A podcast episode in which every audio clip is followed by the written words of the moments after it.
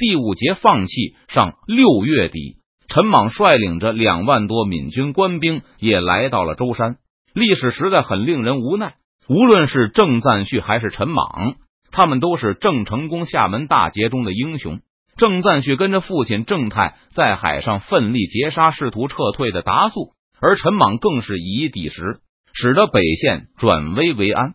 但在邓明的前世，这些人统统投奔了清廷，成为了清军的海上屏障，打破了郑家对台湾海峡的控制。陈莽更是在三藩之乱后，作为水师总兵，跟随施琅出征，成为摧毁台湾岛上最后一股汉人抵抗力量的刽子手。数万闽军回忆着最近两个月的惊险，充满了对前东家的仇恨。惊魂稍定后，新到达舟山的明军也和郑喜、郑赞旭他们一起大骂起来。现在或许今下视他们为叛徒，但同样，这些人胸中也充满了被背叛的愤怒。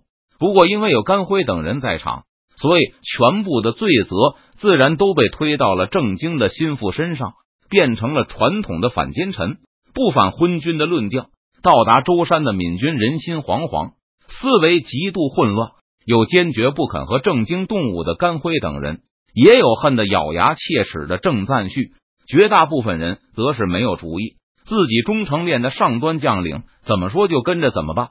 对这几万闽军的统帅们来说，他们也迫切需要一个新的忠诚练源头，以便让他们有所依靠。甘辉、于心、万里的兵马不多。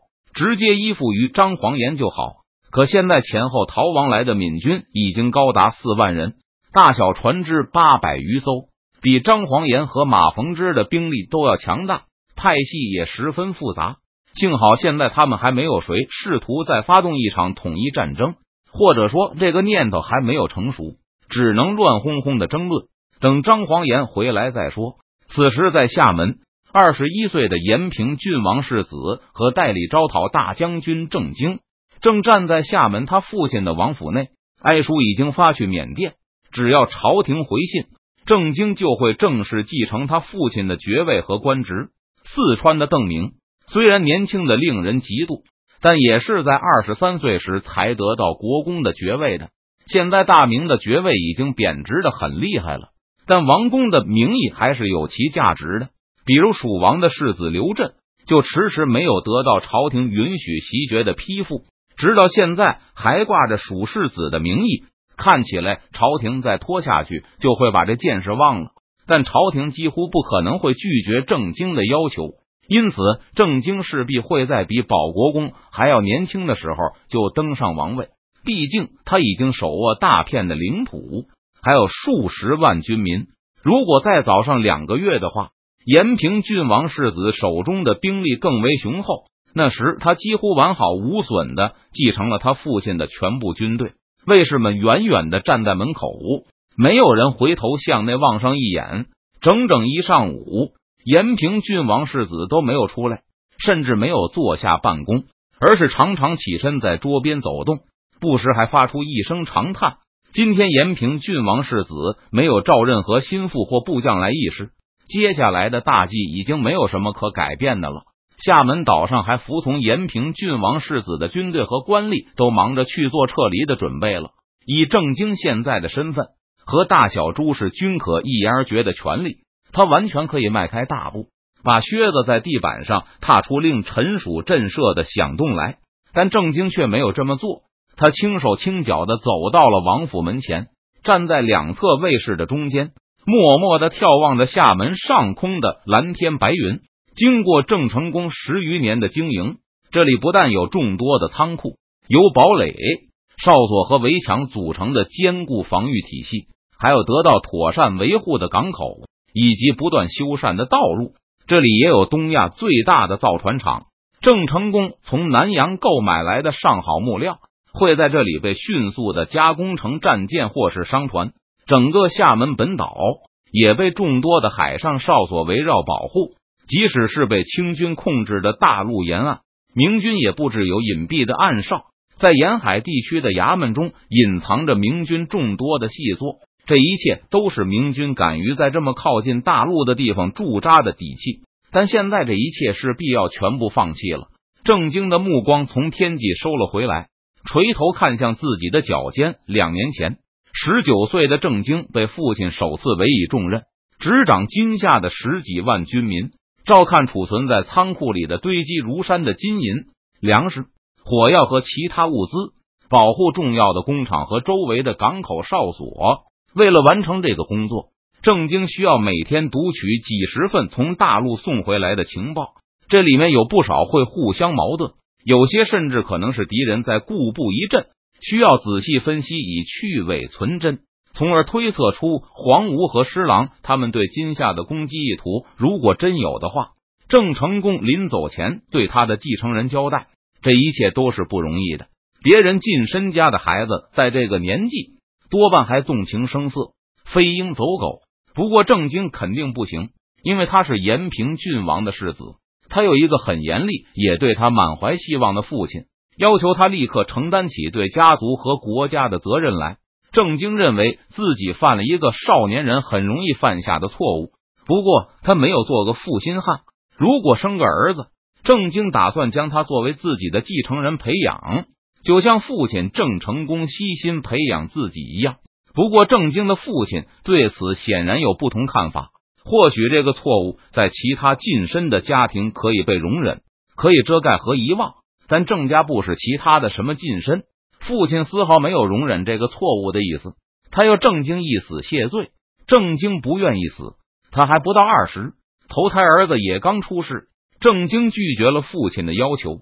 没过多久，父亲去世了，有人假传他父亲的遗命。想利用他们父子不和夺取他的财产，于是郑经起兵了。周围危机四伏，好像有很多人在暗地里议论郑经的不检点，还质疑他继承权的合法性。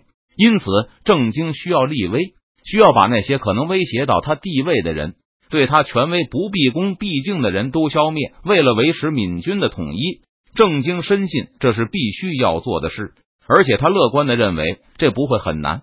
怀着长痛不如短痛的念头下手之后，郑经才发现他的敌人居然多的出乎意料。郑赞旭、郑琦还有陈莽，他们居然能够蛊惑起那么多人来。叛徒和三心二意的人一地冒出来，每天都有人来举报，又有新的人尝试叛乱。在最紧张的那几天，郑经晚上睡不了几个小时，不停的起来接见那些来王府求见的举报者。然后派出一队队忠于自己的军队去镇压、去平乱，但乱党却越来越多。港口外的船只每天都在减少。即使陈莽等人逃走后，程建制的叛乱固然是不见了，但三三三两两的逃亡确实愈演愈烈。郑经越是努力的想把蛊惑军心的害群之马都抓出来处死，这些人就分布的越广。即使郑经下令把船只都看管起来也没有用。每天晚上都有明军士兵抱着木板逃离厦门，水性好的干脆直接游泳去同安。四万余人乘船逃走了，还有两三万人渡海投奔满清去了。周围的岛屿港哨更是大多招呼都不打一声，就连人带船消失不见。现在金门已经是空空如也，就算没有赶上和郑赞旭一起跑。那些正太的旧部也绝不肯留下来等着被清算。现在厦门周围只剩下几万人，其中军人只剩下五千。这点兵力，别说保卫金下，就是支撑全部的侦查狱警体系都快做不到了。而且支撑狱警体系做什么？为了让派出去的人能更轻松的驾船逃离厦门吗？更危险的是荷兰人的反应。本来在台湾丢失后。荷兰人已经同意向郑成功缴纳过境的税费，并允许郑成功处置所有逃税的船只。但两个月前，荷兰人拒绝继续执行这个协议。上个月，郑经主动退让，试图与荷兰人谈判，将过境费降低到一个更合理的水平。但荷兰代表的反应是拒绝谈判。杨帆离开了澎湖，从其中，郑经感觉到了战争的气氛。现在要想缓解今夏的危机，就必须要从台湾抽调移民和军队回来。不过，若是荷兰人决定再次开战的话，他们会给已经严重受到削弱的郑军构成巨大的威胁，甚至可能切断台湾海峡的交通。